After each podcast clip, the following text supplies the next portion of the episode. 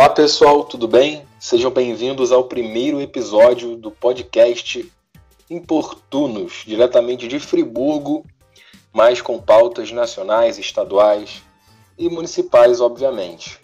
Nesse podcast, nós temos o objetivo de tratar de diversas pautas, sejam elas econômicas, políticas, culturais, ou seja, de todos os âmbitos possíveis que a gente puder tratar, a gente vai tratar.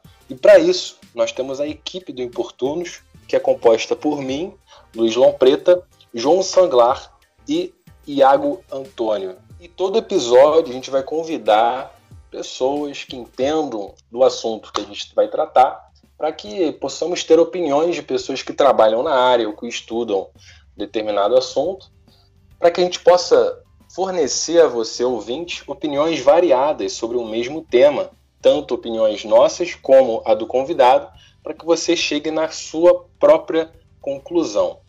Vou pedir para o pessoal da equipe se apresentar e depois que a convidada de hoje se apresente, a doutora Deiviane Garcia, advogada aqui da cidade de Nova Friburgo. Então, boa noite a todos. Isso. Eu sou o João Sanglar. Junto do Luiz e do Iago, eu faço parte da, da equipe do, do Importunos. E a nossa missão é de tentar trazer um pouco de esclarecimento né, para o debate público, para assuntos que são, são pertinentes no, no nosso cotidiano. E vamos, vamos tentar trazer um pouco de, de luz ao debate. É isso, pessoal. Olá para vocês, meu nome é Iago, junto aqui com os nossos amigos Luiz, João, Deiviane, a nossa convidada. Agradecer a aqueles que compraram essa ideia e de hoje está saindo o primeiro episódio. E que possamos aqui trazer é, uma opinião de qualidade e ajudar você, a ouvinte, a tentar é, fechar os quebras-cabeças que às vezes acontecem no nosso dia a dia, seja na política, economia, seja numa questão mais regional, numa questão mais nacional e até internacional. Aqui não tem preconceito por opinião. Aqui todas as opiniões são bem-vindas e é o começo de uma trajetória de opinião de qualidade e com pessoas que o foco maior é combater o que dizem por aí chamadas fake news e proporcionar a todos uma informação de qualidade com, e com conteúdo de fato. Porque informação tem por vastas, mas conteúdo tá pouco. Olá pessoal, eu sou a Deiviane Garcia, é, gostaria de parabenizar primeiramente a equipe do Importunos pelo convite. É, muito obrigada, fico muito feliz de participar com vocês. Espero ser chamada outras vezes. É sempre bom bater o papo com vocês. É, eu sou advogada aqui na cidade de Nova Friburgo. Sou pós-graduada em Direito Previdenciário e pós-graduanda em Direito Público com foco em Gestão Pública. Então, muito obrigada, João Pedro, obrigada, Luiz e Iago, pelo convite e uh, espero que a nossa conversa renda muito mais do que só hoje, né? Por mais outras vezes também. Muito obrigada. Perfeito. Então agora vocês já conhecem a equipe do podcast e também conhecem a nossa convidada de hoje.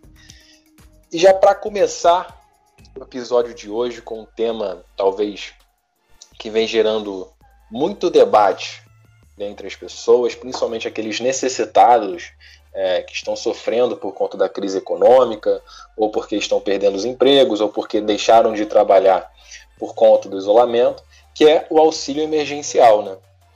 É, muitas pessoas têm enfrentado diversos problemas com os aplicativos, com os portais que estão sendo fornecidos pelo governo para que as pessoas se inscrevam e recebam o auxílio.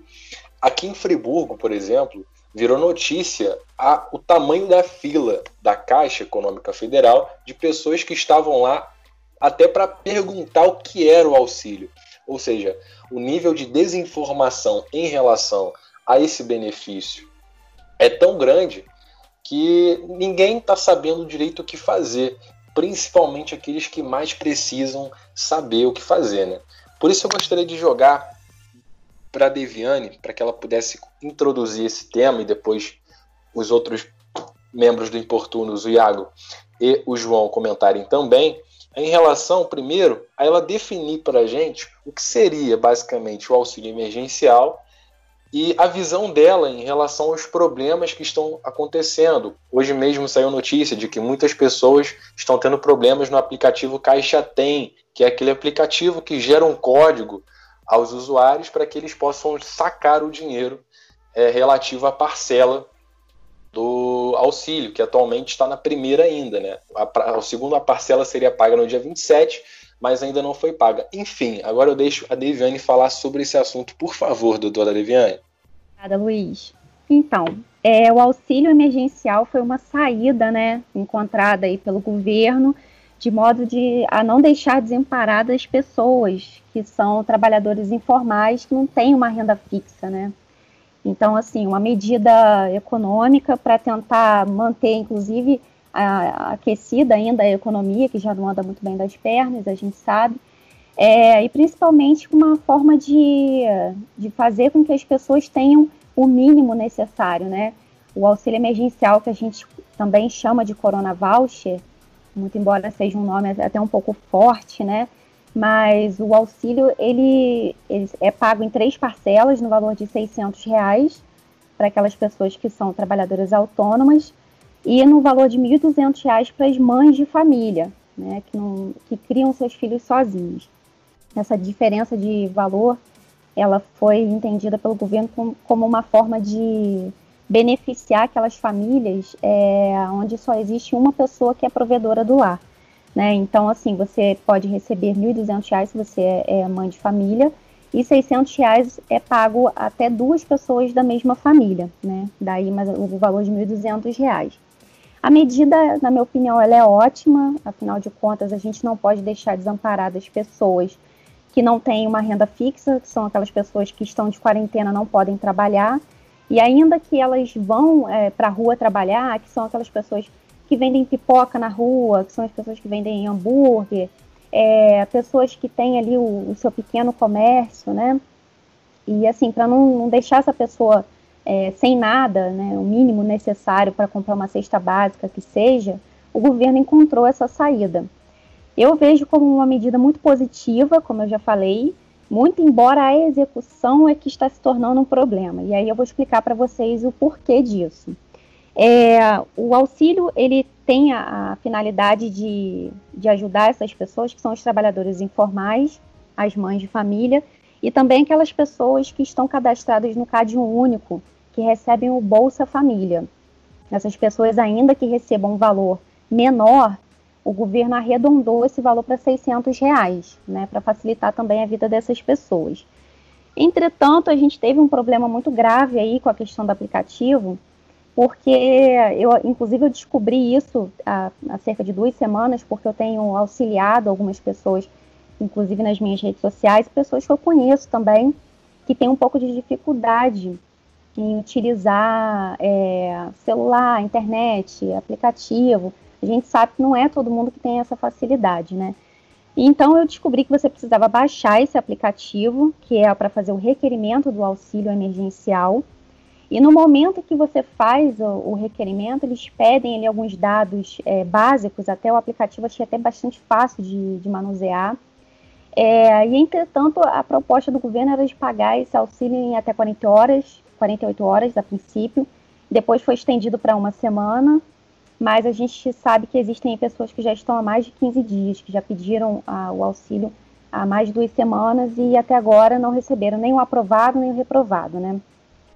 Mas enfim, essa demora se dá pela demanda também, uma vez que o governo esperava aí em torno de 50 milhões de pedidos, né, de requerimentos, e a gente sabe que esse número é muito maior, porque infelizmente a gente ainda tem aquela aquela coisa do brasileiro que quer se dar bem, é o brasileiro que ele sabe que ele não tem direito, porque lá está explicando muito bem quais são os requisitos que você precisa cumprir para fazer o requerimento do auxílio emergencial.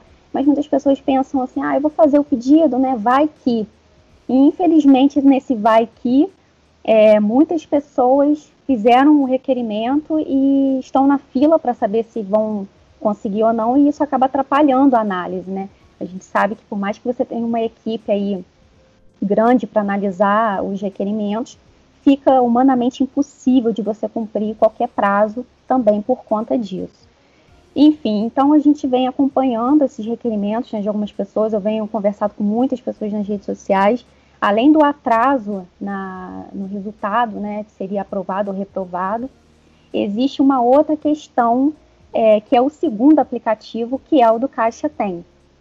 Eu até procurei nas redes sociais da própria Caixa Econômica e eu não achei essa informação lá. Né? Eu fui estudar, fui procurar em outras fontes e aí eu descobri que existia a possibilidade de você baixar o aplicativo do Caixa Tem. E por esse aplicativo, depois do aprovado, você abre a sua conta digital ali. É como se a Caixa mandasse para você o aprovado, né? Você conseguiu o seu auxílio emergencial, mas você precisa entrar lá no aplicativo do Caixa Tem, por esse aplicativo, você preenche ali alguns dados também, CPF, é o seu nome, e ali no, no, aplicativo do Caixa Tem, você abre a sua conta digital, que é onde vai cair o valor do auxílio emergencial. Bom, parece até muito fácil falando, né? Mas infelizmente o aplicativo do Caixa Tem, tem também deu problema. Isso porque é, muitas pessoas acessando, um número muito grande de, de, acessos, e realmente o aplicativo ele não comporta né, o número de acessos. Então, assim, isso se tornou uma bola de neve porque as pessoas começam a ficar desesperadas uma porque demora muito ver o resultado. E quando vem, é muito difícil você conseguir entrar no aplicativo.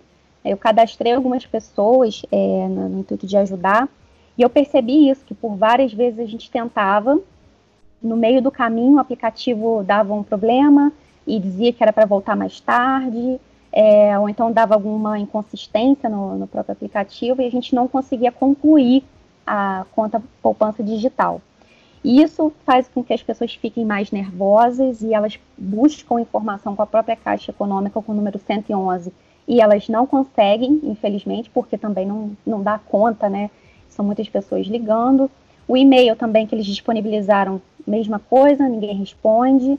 E as pessoas naquela ânsia, elas fazem o que? Elas vão aonde elas acham que, que vai pagar o dinheiro que é na própria agência da, da Caixa Econômica. E aí nós voltamos naquela questão que o Luiz já, já citou, que são as filas enormes, infinitas, de pessoas se aglomerando na frente da, do banco porque não conseguem resolver por meio do aplicativo. Então, assim, a gente tem essa questão é, muito problemática, na minha opinião, porque, infelizmente, a gente tem os brasileiros que agem de má fé e essas pessoas atrapalham aquelas pessoas de boa fé que precisam, né, que estão necessitadas, ao mesmo tempo que você tem aí a Caixa Econômica que não, não ajuda muito né, com questão de informação.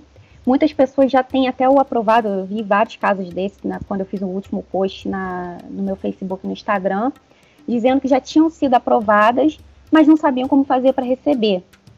Né? Então, assim, quando você fala que você vai pagar um auxílio emergencial para pessoas é, na maior parte de baixa renda, você tem que partir do princípio que boa parte delas não vai ter o conhecimento ou então o discernimento, de repente, de mexer no aplicativo, de buscar a informação num, num, lugar confiável, né? E você então tem que prestar essa informação da forma mais clara possível.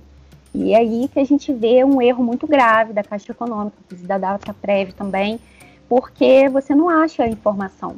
Então, assim, eu até tentei ajudar o máximo de de pessoas, recebi mais de 600 comentários nos posts, fora as pessoas que mandam no WhatsApp, a pessoa que manda, que vem pelo Messenger, sabe? Naquele desespero e que eu muito compreendo, porque quando você fala de uma pessoa necessitada que precisa de 600 reais, numa parcela em três vezes, né?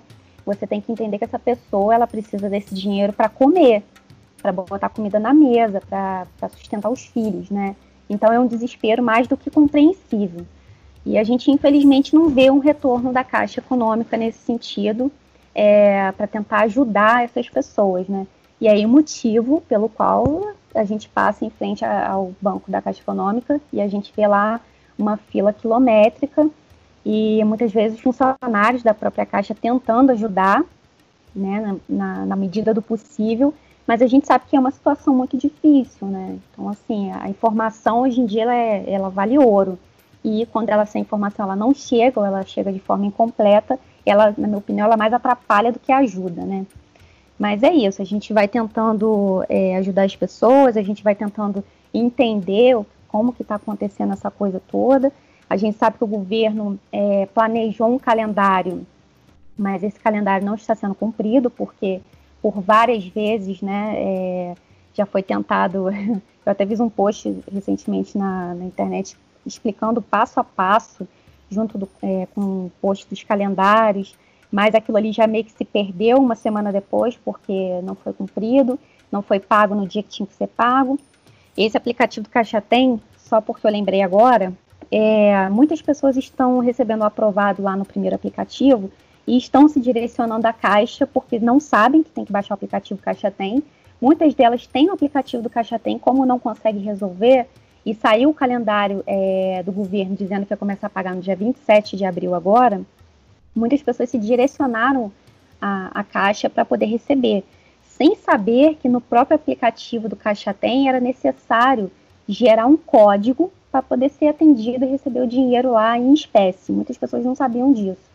Então, também é uma informação que eu gostaria de deixar é, registrada aqui, né, para você que está ouvindo a gente, que conhece alguém que está nessa situação, porque não adianta ir para a fila da Caixa Econômica ou para a loteria sem ter o, o, o, código do Caixa Tem. Então, assim, é outra informação que você também não vai achar na, no site da Caixa, no Instagram, no Facebook, não existe essa informação. Isso é uma coisa que a gente pesquisando, a gente acha aqui e a gente tenta informar o máximo de pessoas, né? A gente tentar ajudar o máximo de pessoas aí que, que estão nessa necessidade. É isso. Bom, é, Vou dar minha contribuição agora também, baseada em cima da fala da, da Deviane. Né? E, a princípio, eu acho que tem uma coisa que me chama muita atenção, e ela fica realçada né, com o que ela acabou de dizer, que é justamente é, o fato de que no Brasil, infelizmente, impera a lei de Gerson. E o que, que é essa lei de Gerson? A lei de Gerson é, é você buscar obter ganhos pessoais é, em cima de questões é, éticas e morais e de valores que seriam contestados. E com essa questão do auxílio, dois, dois tipos de coisas me, me, me chamaram muita atenção.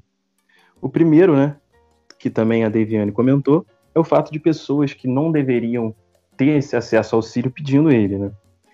O que também é o que gera muito essa demora de resposta. E o segundo fato é o que eu observei também de algumas pessoas, por exemplo, se aproveitando dessa. É, como é que eu posso dizer? Dessa, desse pouco conhecimento de alguns com, com a tecnologia e até mesmo cobrando para poder é, ajudar com relação a, ao recebimento do auxílio. E o segundo ponto que eu queria tocar aqui também, vou falar de forma mais brevemente para deixar o Iago com, complementar, é, é um outro ponto que, para nós, é algo em comum, que é a defesa do liberalismo. E o fato de que algumas pessoas estão utilizando justamente da crise para falar que, que o liberalismo está em xeque, quando na verdade é justamente o contrário. Eu vou explicar aqui. Qual que é a, grande questão? Muitos, é, muitos têm uma visão errônea de que liberalismo quer dizer ausência de Estado. Errado. Isso seria é, anarcocapitalismo. Né? Porém, o liberalismo ele prevê justamente é, a presença do Estado em áreas essenciais e em momentos essenciais. Vale lembrar que até mesmo Keynes, que é um dos economistas mais mal é, interpretados da história, ele era liberal e ele defendia justamente uma maior intervenção do Estado em momentos de crise. E o que a gente vive hoje é um momento de pandemia, um momento onde justamente é, o que um liberal prega é você ter é, um Estado mínimo para que ele tenha força de poder atuar nesse momento. E aqui eu vou citar outro exemplo também de uma política liberal que muitos tendem a, é, achar que medida assistencialista nada tem a ver com, com essa doutrina política, o que está completamente equivocado. Milton Friedman foi o criador do Bolsa Família. Isso ainda na década de 70 nos Estados Unidos. Mas lá ele chamava de imposto de renda negativo. Né? E quem trouxe essa ideia para cá foi o Paz de Barros, que é um economista liberal. E só, só para complementar esse, esse argumento, um dos maiores defensores do auxílio e até mesmo de sua expansão é o Armínio Fraga, né? tido como um dos maiores economistas liberais do Brasil e também associado ao, ao Livres. Né? Então eu acho que só isso daí já já consegue desmontar uma falácia que a gente tem de que o liberalismo, em primeiro lugar, ele é, seria a ausência do Estado, que está é, equivocado, e um segundo ponto de que ele não olha para, para os mais necessitados. E aqui eu encerro a minha contribuição nesse primeiro momento. Que a Daviane trouxe até gerou algumas perguntas aí que eu quero fazer, até soltar essa bola para Daviane já de uma vez, para até depois complementar. É, se rolou alguns burburinhos na internet que ah, quem não precisa acabou sendo aprovado, quem não precisa acabou. Aliás, quem precisa acabou não sendo aprovado, e quem de fato não. É, é, aquelas disse-me disse que às vezes rola na internet. De fato, é, teve esse erro mesmo por conta talvez de toda a aprovação, ou de fato, pelo que você acompanhou, de fato eles foram bem cautelosos ali na, na questão da execução, né? Porque o que acontece, é pelo que você até falou, né? É, não se esperava tanto, né? Por, ah, talvez é, que as pessoas recorressem a esse auxílio. Mas assim, a gente vive num país que que é aquilo, né? A gente ter um empregado, ter um desempregado. E para você ter um desempregado, esse desempregado precisa viver de uma forma. E boa parte vai viver do, do, do trabalho informal, ou vai ser autônomo. E aí vai aderir ao MEI e coisas do tipo, né? Então, é, para uma pessoa que depende, é, corre atrás do seu dinheiro de forma autônoma, é nessa hora que que a gente vê o quanto que quando a economia dá um famoso lockdown, igual que está fazendo agora, é, os que praticamente correm atrás do seu sustento é o que estão mais sentindo. E é aquilo, né? Aconteceu aquilo que a gente já imaginava, né? Que é, é as pessoas se fazendo de espertinhas né, no momento de dificuldade e, e, é aquilo, né? A gente fica pensando o quanto essa cultura do jeitinho brasileiro atrapalha o nosso país. Ainda mais num momento de crise como essa. Então, assim, é, a gente tem percebido é, o quanto que as pessoas têm buscado, talvez, tirar lições dessa, dessa crise, dessa, dessa, desse, desse lockdown, desse, desse, dessa quarentena, mas tem hora que às vezes eu fico, quando a gente vê atitudes como essa, a gente percebe para que marcha a gente está caminhando para o futuro, né?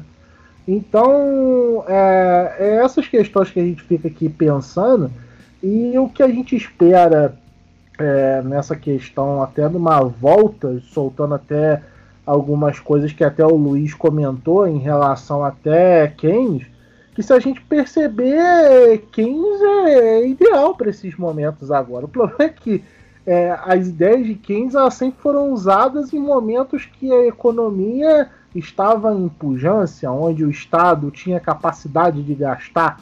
Se a gente parar para perceber, a economia ali do final do governo Lula e começo do governo Dilma foi a prática de um modelo keynesiano, que era quando o Estado se tinha muito dinheiro em caixa e se acabou dando muito crédito farto para financiar campeões nacionais, financiar uma classe média que estava surgindo, é, que era a famosa classe C. Então, é, o que a gente percebe que algumas coisas entre liberais e ditados esquerdistas começam a entrar em discussão agora, né? Porque a gente, o liberal ele não defende o Estado zero, ele não defende a anarquia, ele defende um Estado mínimo que ele seja robusto para os momentos de crise como esse e não ficar sustentando estatal, sustentando é, servidores públicos que praticamente não, não querem contribuir com o Estado, porque também a gente eu acho que o bom, o verdadeiro liberal também defende o servidor, mas ele defende que o servidor mostre as suas capacidades e não seja um, um usurpador do Estado.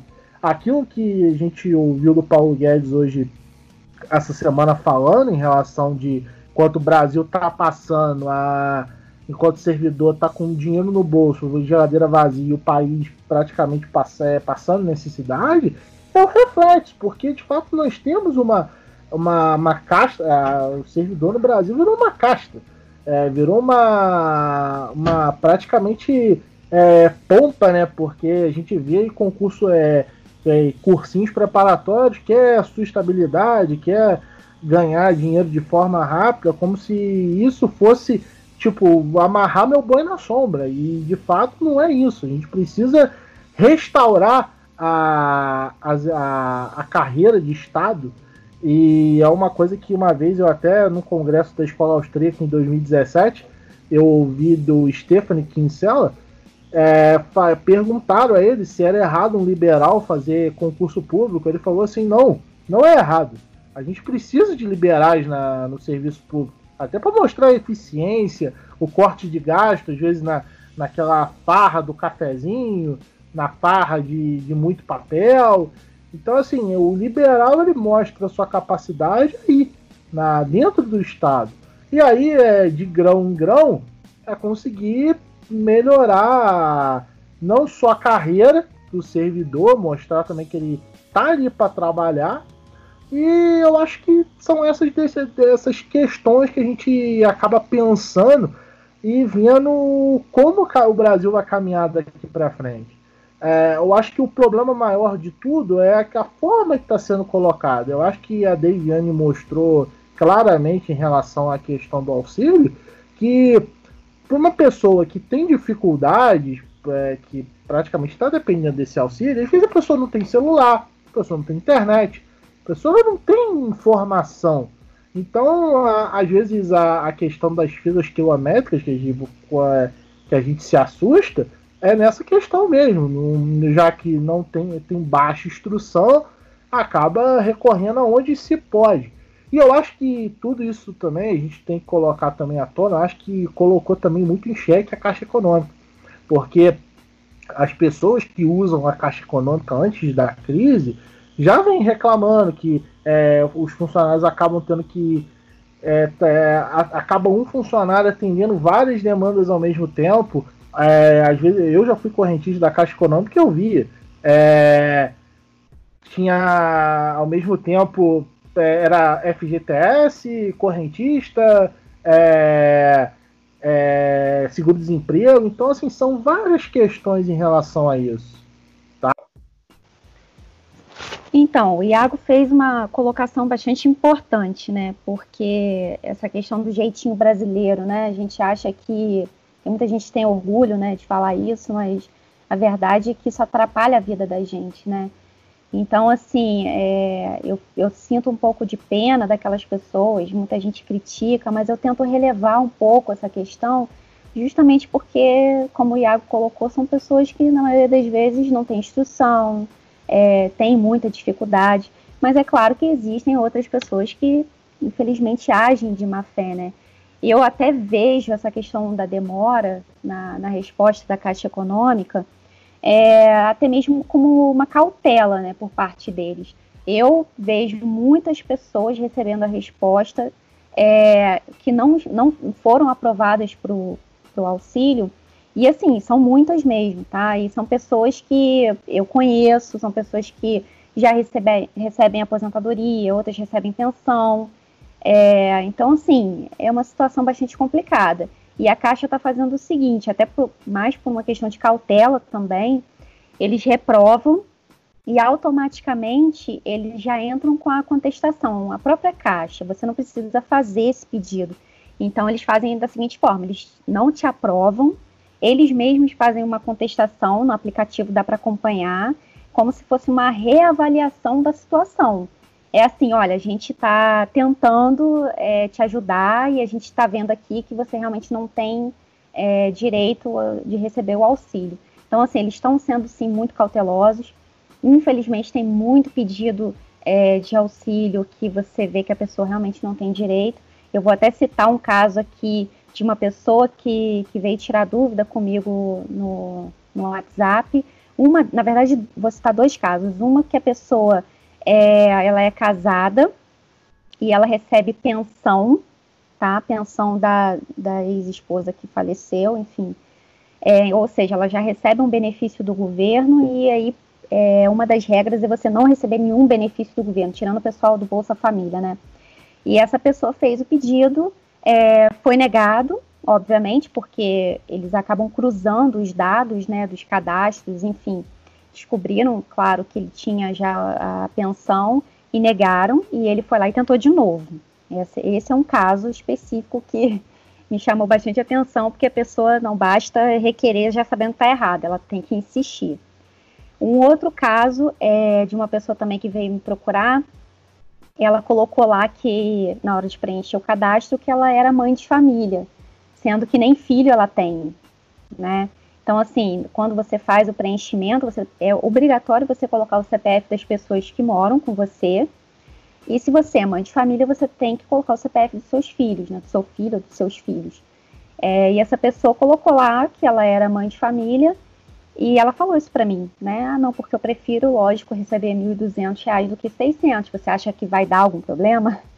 Eu falei, olha, claro que vai dar algum problema e certamente eles vão identificar isso lá na hora de fazer a avaliação. E como de fato aconteceu, depois ela me retornou e disse que, que o pedido dela foi negado, enfim. Então, assim, é, eu vejo assim, muitos pedidos totalmente fora do, do que foi é, colocado lá nos critérios, pessoas que não fazem jus ao auxílio, mas eu também vejo, por outro lado, a cautela da Caixa Econômica na hora de avaliar aí é, esses dados e até dou um desconto, digamos assim, né, pelo fato dessa demora de, de duas semanas de pessoas que estão esperando há mais de duas semanas pela resposta e até agora nada, né? Então é só isso aí mesmo que eu queria colocar quanto o que o Iago falou. Bom, a gente percebe que esse sentimento de que nós estamos é, acompanhando muitas pessoas se aproveitando. Com certeza você deve ter visto alguém oferecendo serviço é, remunerado, ou seja, ah, se você me der tanto, eu te ajudo a fazer esse tipo de, de requerimento. Pessoas que se, se aproveitam da, da, da, vulnerabilidade de alguns, de alguns cidadãos brasileiros para acabar lucrando em cima disso. E assim, alguns dados atualizados em relação e lembrando que hoje é dia 29 de abril, então até hoje, basicamente, nós já tivemos 46 milhões de brasileiros beneficiados pelo auxílio emergencial. É, e ao todo, 32 bilhões de reais foram distribuídos a esses quase 50 milhões de brasileiros. Só que muitas falhas também foram é, expostas com, a, com o surgimento desse auxílio. Né? Por exemplo, são 46 milhões de brasileiros que não se enquadram nos critérios necessários para receber o benefício. E já emendando no próximo assunto que a gente separou para o podcast de hoje, é sobre a ajuda aos empresários. Né? Basicamente, ela se resume na medida provisória 936, que foi aprovada pelo governo. Essa medida ela basicamente cria um amparo aos trabalhadores que acabaram ficando sem emprego por uma suspensão de contrato é, realizada pelos seus patrões. Ela cria o Programa Emergencial de Manutenção do Emprego e da Renda. Só que a gente vê também que essa medida ela é limitada, porque, por exemplo, as pessoas que fornecem serviços a empresas é, estando em situação de pessoa jurídica ficam de fora, por exemplo elas não vão, vão acabar não sendo beneficiadas por esse auxílio. Mas eu queria jogar para vocês também qual está sendo a percepção, é, tanto da Deviane como do João e do Iago, em relação a esse amparo. Né? O governo é, lançou uma linha de crédito para essas empresas, só que aí você tem outra falha também, porque as empresas que é, alcançam os critérios, elas, elas precisam estar é, com lucro anual de 300, de pouco mais de 300 mil a 10 milhões de reais. Só que muitas empresas não estão, não têm esse percentual de lucro por ano. Consequentemente, elas não vão é, ser beneficiadas. Basicamente, esse número seria de 16,2 milhões de microempresas e de microempreendedores. Mas eu queria saber de vocês a visão é, em relação a essas propostas de auxílio aos empresários e o que vocês têm a dizer sobre isso? Bom, vou começar aqui. É, tenho certeza que vocês vão poder contribuir bastante é, quanto a essa questão da medida. Então, ela, ao meu ver, qualquer medida que venha é, com o intuito de preservar emprego, ela tem que ser bem vista, né? Uma vez que as pessoas, infelizmente, no, no Brasil criou-se uma cultura de que o empresário ele é o lobo mau, né? O empresário é aquele que explora o empregado e só quer ganhar dinheiro nas costas do empregado, enfim, como se com uma crise dessa que assola o mundo inteiro, o empresário fosse sair de, de jatinho e ia, sei lá, para Disney, né? Infelizmente as pessoas ainda têm essa visão muito errada do empresariado. Eu vejo a medida provisória é, como uma forma de ajudar é, o empresário e o empregado, porque a gente já falou isso em outras oportunidades, a questão de você é, preservar o emprego é você cuidar de uma sociedade como um todo, né? Então, assim, não é que você está, você está ajudando o empresariado, você está ajudando todo mundo, né? Porque você está preservando o emprego, a renda das pessoas, é, o fato de você é, tentar garantir aí que as atividades é, do empregado continuem sem ter aquela questão do, do, impacto, né? Mandar todo mundo embora porque não tem como pagar o salário de todo mundo. Então, reduz jornada, tenta negociar enfim, eu acho uma medida muito positiva. Pode ser que não seja aquela esperada, né, a essencial, aquela que fosse salvar todos os empregos. A gente sabe que isso é muito difícil. A realidade nossa no Brasil é muito diferente. A gente tem essa questão é, de muitos direitos trabalhistas. Isso é uma crítica que eu faço como advogada, né, o fato de já ter advogado, inclusive na justiça trabalhista, e ter a sensação de que você, quando entra numa audiência, é, você é pior do que bandido. O juiz olha você, olha seu cliente de cima e embaixo, como se você já já tivesse ali sendo condenado, né? Essa visão muito, erra, muito errada que a gente tem, né? Que o brasileiro tem do empresariado. É, infelizmente, a gente é um país que a gente garante muitos direitos, mas a gente acaba não garantindo empregos, né? Aí eu não sei o que, que é melhor, né? É melhor você ter direito ou é melhor você ter emprego? Eu sempre faço essa pergunta. Enfim, vejo como uma medida muito positiva, talvez não seja aquela ideal, mas enfim, é o que de repente é possível termos hoje, né? Enfim, é, gostaria de ouvir vocês também, o que vocês acham disso.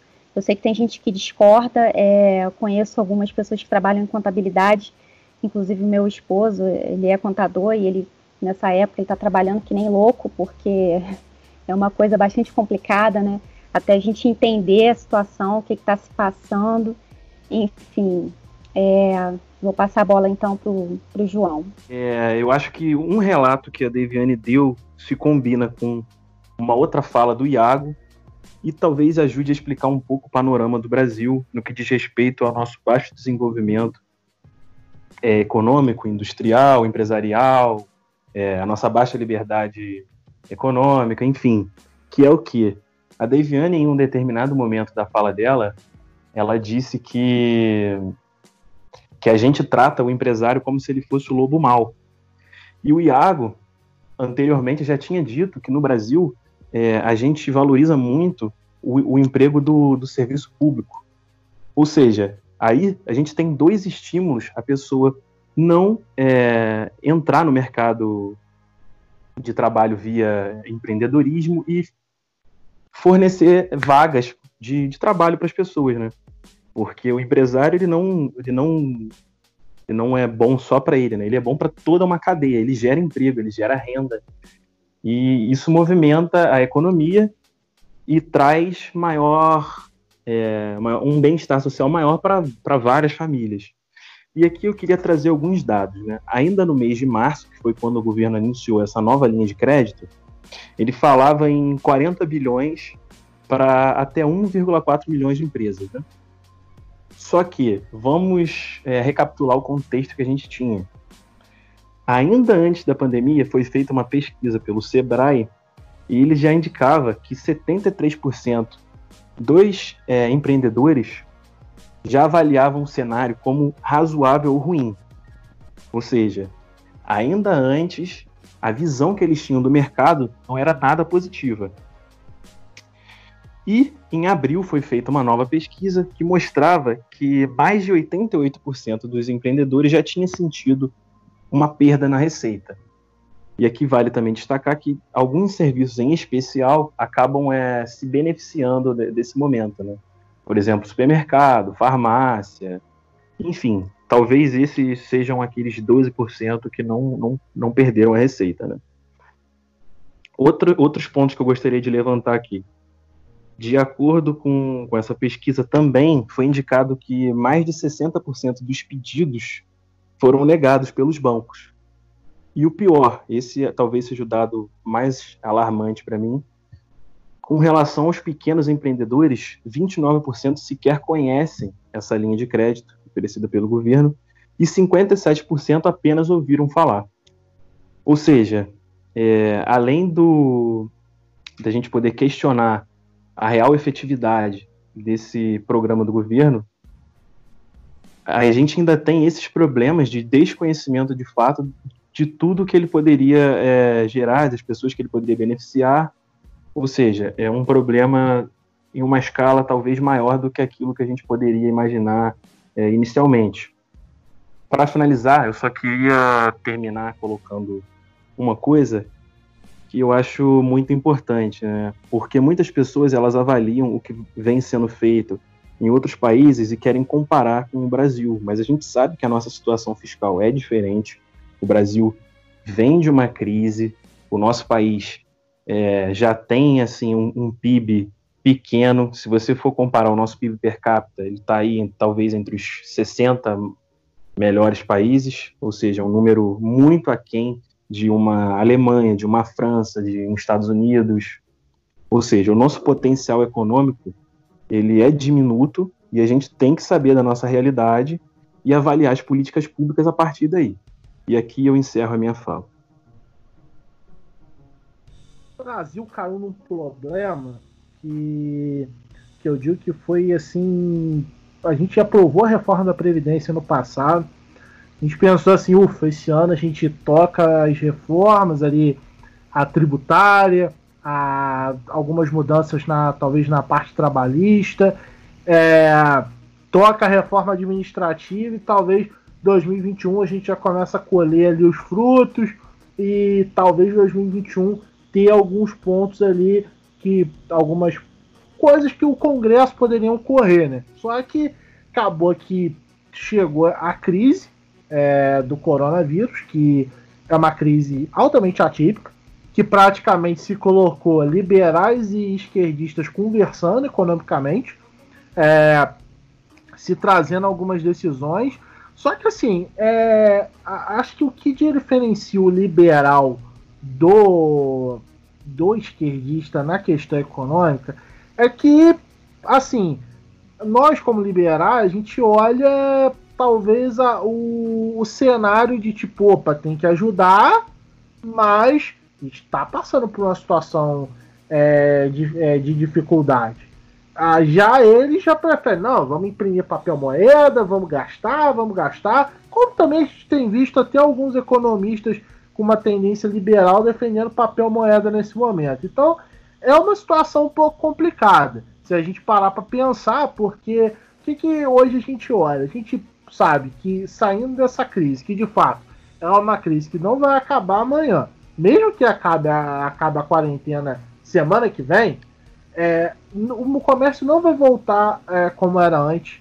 É, talvez o único que pode ainda ter uma melhoria no, no geral pode ser o turismo, porque muita gente, mal ou bem, se terão férias, ainda quem tem os seus empregos e tal, que não foi tão afetado, vai continuar a viajar e tal, começar a continuar a ir na restaurante, mas não vai ser como era antes. Por quê?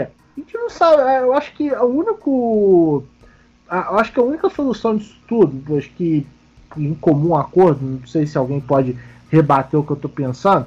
É, tá, acho que a, a, solução mesmo é quando sair a vacina ou tratamento eficaz. Porque o que, que acontece? A gente tem a questão que está vindo, está tendo pesquisa de vacina, a é, é, esse remédio bonito aí, hidroxicoloquina, tem é, solução junto com a azitromicina, mas são tudo ainda muito é, em estudo, não é uma coisa que, que já é 100% é, eficaz e já está como protocolo. São protocolos que estão sendo seguidos, mas ainda muito em, é, de forma em estudo, né? Tudo ainda muito beta, não é uma coisa é, geral. Então, assim, é, o que o João trouxe é, da questão do empresário é que o brasileiro, é, brasileiro que é empresário não pode ter lucro, ele é malvado. Mas ser, ter lucro no Brasil é errado. Você é, é uma cultura altamente destrutiva. Porque hoje você. Ah, acho que todo mundo que fala, não, eu vou empreender. Aí já fica aquele negócio, pô, que pena, né? Entendeu? Agora, pô, passei no concurso público em primeiro lugar, opa, parabéns e tal. Então, assim, é, é um, a gente vive num país que é totalmente às avessas a essa questão de, de como vencer na vida. Então, é uma coisa que a gente precisa mudar. Agora, essa questão que, que tá, em relação à ajuda que o governo está dando, é, a, as políticas, muitas coisas que o dinheiro que boa parte, tirando a questão do seguro-desemprego, boa parte de muitas coisas de crédito, também tem a questão do, do BNDES, do Sebrae sendo avalista para pequenos e médios empresários, praticamente se cortou o compulsório dos bancos para poder os bancos aumentarem sua carteira e aumentar seu poder de empréstimo. Só que assim, é, de todos os bancos que nós temos, tirando os públicos, estou falando os privados, é, Itaú, é, Bradesco, Santander, que são esses três mais famosos. É, a maior questão, eu acho que o único que ainda está ali com pulso de ainda tomando cuidado é o Santander. Eu estava até lendo ontem um relatório que era voltado para investimento na bolsa. Estava se falando que o Santander é o único que não está puxando o freio, está emprestando, a, acredita que isso vai passar, que não vai ser uma coisa muito longa, então ele acredita, ele está dando é, auxílio mesmo, não está sendo depreciativo na questão das taxas. Agora, os dois maiores, é, os dois que eu citei, o Itaú e o Bradesco, pelo que a gente tem percebido, até de empresários e também de algum, alguns, algumas análises, o freio em relação aos juros tem sido puxado alguns créditos têm sido negados. É, então, assim, eles já estão mais cautelosos em relação a isso. Mas eu acho que, que em relação a isso, de, dos empréstimos, a toda essa ajuda que existe, é, faltou um pouco de, de conscientização é, de massa. Eu acho que em toda a estrutura é, eu acho que a única coisa que eu vejo nesse governo que tem feito, não vamos entrar no espectro de bom ou ruim, mas eu acho que na parte econômica tem os seus, suas bolas dentro, mas também tem suas bolas fora. E eu acho que a maior bola fora é a questão de explicar de forma mais didática. Eu acho que é, o que a gente trouxe lá no começo do, do, do assunto, que eu e a Daviane até fizemos aqui um bate-bola um bate em relação a isso, da, da questão do, da falta de informação, da dificuldade da pessoa é, de, de conseguir informação.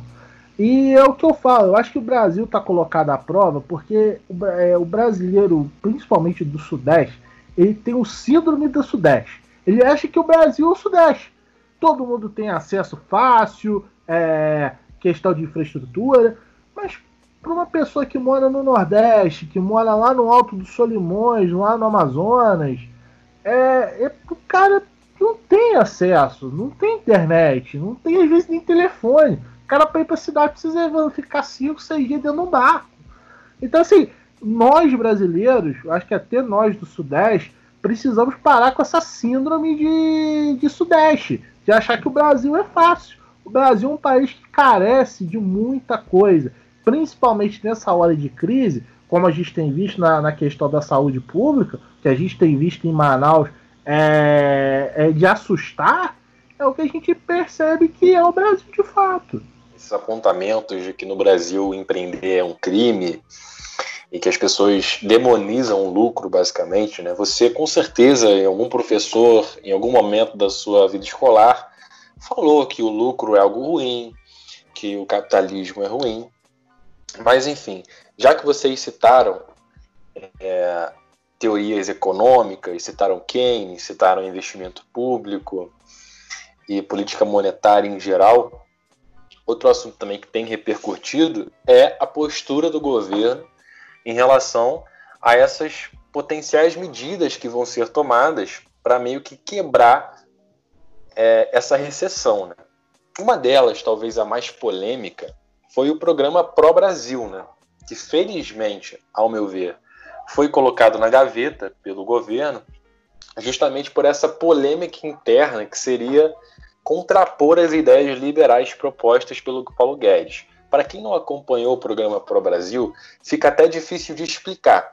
Não porque é difícil ou complexo, ou complexo, mas simplesmente porque não há informações o suficiente. O slide que foi apresentado esse, esse programa apenas trazia algumas máximas, alguns tópicos. Dentre eles, o mais polêmico seria a realização de grandes obras públicas. Só que não se especificou valores, não se especificou é, a quantidade de obras que seriam feitas.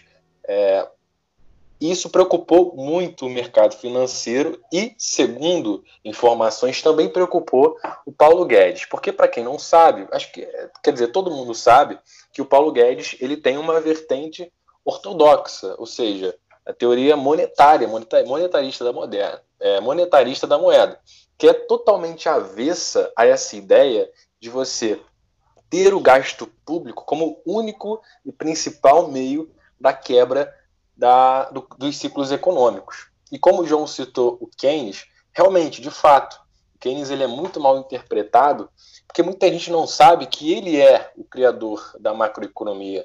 A macroeconomia tem origem na teoria geral do Lord Keynes, né? assim como ele é chamado.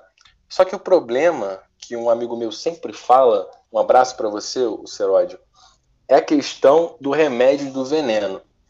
A gente sabe, a gente como liberal defende sim a gestão de gasto público, só que numa dose controlada e que tenha respaldo no controle fiscal e não simplesmente expandir a base monetária e depois ficar endividado, porque a longo prazo o resultado sempre vem.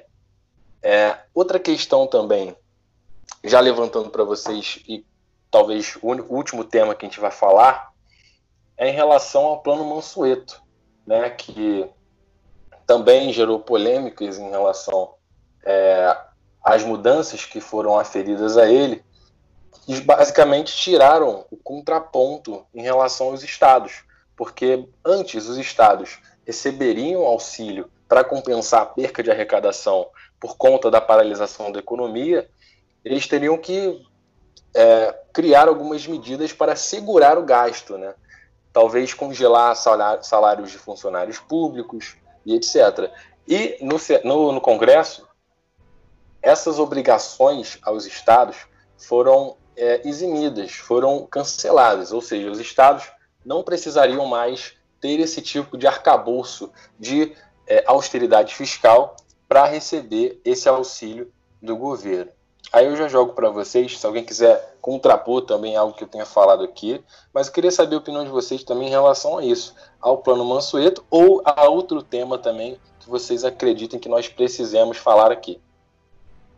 Eu acho que o maior problema disso tudo é a guerra de braços entre o governo federal e os estados. Eu acho que essa questão do plano Mansueto, eu acho que coloca mais à prova essa, essa queda de braço.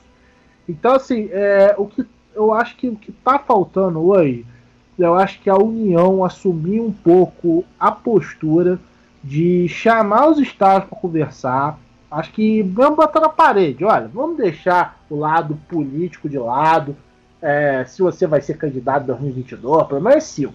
A questão é que agora nós temos pessoas morrendo, nós temos é, praticamente com risco de não ter como é, supor, é, pagar a folha de pagamento, porque hoje o Estado do Rio já sinalizou. É, só tem dinheiro para talvez pagar a folha de julho numa manobra fiscal. numa manobra fiscal. Não sabemos o que é essa manobra fiscal, mas já sabemos que a sinalização é essa. Não é, tá, tá a ponto do que Márcio Braga falou em 2009 lá no Flamengo. Acabou o dinheiro. Tá, a gente está nesse nível de, dos estados começar a gritar. Acabou o dinheiro. Agora, vamos dizer que o, só é, é, tirando, vamos até que o estado do Rio é, seja também os outros, é, uns 10 estados esteja com o mesmo problema. Vamos dizer, Rio Grande do Sul está no regime de recuperação fiscal, está no mesmo risco que o Rio está correndo, mas numa situação mais fácil porque a suspensão foi por agora e assim eles já estavam numa situação calamitosa há mais tempo. Agora estão tendo um, um suspiro fiscal. Então esse é, e lá também a gente não tem visto um caos na saúde pública. Agora, no Amazonas, se acontece, tanto que o governador Wilson Lima lá falou que eu preciso de ajuda do governo federal. Entendeu? A ponto de ele falar, olha, não é, vai chegar um ponto que a gente vai ter que começar a enterrar no saco plástico. Então, assim, é, é um problema que a gente está começando a perceber que é, o plano Mansueto ele, ele é a salvação, mas ele precisa também ter o ponto de, de equilíbrio. Porque também a gente não pode assinar um cheque em branco falando assim, beleza, a gente segura as pontas. Porque senão, daqui a pouco, a gente está imprimindo papel moeda, a gente tá, não está cumprindo nem a regra de ouro nem a regra fiscal. Que praticamente já está tudo, vamos dizer assim, está tudo na, na estratosfera já. Mas o problema é aumentar o nível da dívida. Agora, entra uma discussão nisso tudo. A reserva, as reservas do país, uso ou não uso? Eu acho que dependendo do tom da gravidade que o Brasil se passar, principalmente os estados, eu acho que precisa ser usado sim. É claro, com prudência, no sentido de não, é, não podemos também, é como aquela família tá apertada, tem dinheiro na poupança, mas está apertada, tá conseguindo suportar, beleza. Só tiraria numa emergência de tipo, a gente, tá, tá, a gente passou do, do aperto, não está tendo condições. Então, é, a, a, talvez a gente pensar de usar as reservas do país para poder sair desse atoleiro e talvez pensar em até reduzir um pouco o gasto da dívida, porque o que acontece? o que o está acontecendo a partir de agora? É, essa questão do, do coronavírus na parte fiscal brasileira, a gente não sabe o que, que vai seguir daqui para frente. Se o governo vai seguir uma postura é, talvez mais intervencionista, no sentido até de chancelar o pró-Brasil, porque o pró-Brasil, é, desculpa a colocação, é, é medida para agradar Centrão, não é para agradar é, o Brasil, no geral. Porque é, o que, que, é bonito? É aparecer por lá, inaugurando a ponte, aquele monte de deputado, senador, aí é para ficar bonita a foto. Mas vamos, a gente vem de um PAC, gente, que de fato tem o Brasil tem um cemitério de obra inacabada. O PAC 1 e aí depois vieram o PAC 2. Foi o primeiro, na época surgiu até brincadeiras, né? é, que foi teve a segunda versão do filme sem ter acabado a primeira. É, então, assim, é, o PAC tá aí, é, um exemplo recente da nossa história de o quanto se comeu dinheiro público não gerou solução. De fato, muita coisa do PAC era para a Copa de 2014, nós já estamos indo para a Copa de 2022, tem obra que não acabou. Então, assim, o plano Mansueto é interessante de talvez evitar esse caos de obra. Eu acho que se a gente pensar, eu acho que o Pro Brasil ele poderia estar tá sendo anexo junto com o plano Mansueto, de talvez os estados pensarem em financiamento talvez internacional, é, de criar obras públicas dentro dos estados, porque é, eu acho que essa questão, eu acho que já passou da hora do Brasil ficar querendo a União decidir obra por estado. Eu acho que quem decide melhor é o próprio Estado, é o próprio município. Não é vir uma questão, não, é, nós vamos construir a UPA para você no bairro tal. Então, assim, é como se. É, ah, mas eu, eu acho que esse bairro aqui tem uma solução melhor. E fica essa discussão. Eu acho que a gente tem que parar com esse momento. Eu acho que o, o Brasil precisa caminhar para que a, o pacto federativo seja de fato é, novo, porque não, não, tem cabimento essa decisão muito de união e de, de para os estados, como se o estado só fosse o, o executor da, das coisas. E praticamente o estado é onde moram os problemas e o município é onde o atoleiro de problemas. É eles que precisam estar tá, é, na, na pirâmide da, da, da recuperação econômica e fiscal do, do país e que essas ajudas cheguem. Eu acho que é, até se a gente parar para pensar, essa questão do auxílio emergencial, talvez se a gente tivesse incumbido do Ministério da Economia ter contado com a, com a ajuda dos municípios e até do Estado para poder ter dado celeridade a esse processo. E por quê? Porque às vezes a gente colocar um assistente social, talvez ali de, de resolvendo as dúvidas, seria mais fácil e evitaria as filas que a gente está vendo na Caixa Econômica hoje. Bom, meu último comentário vai ser no que diz respeito ao, ao plano Mansueto.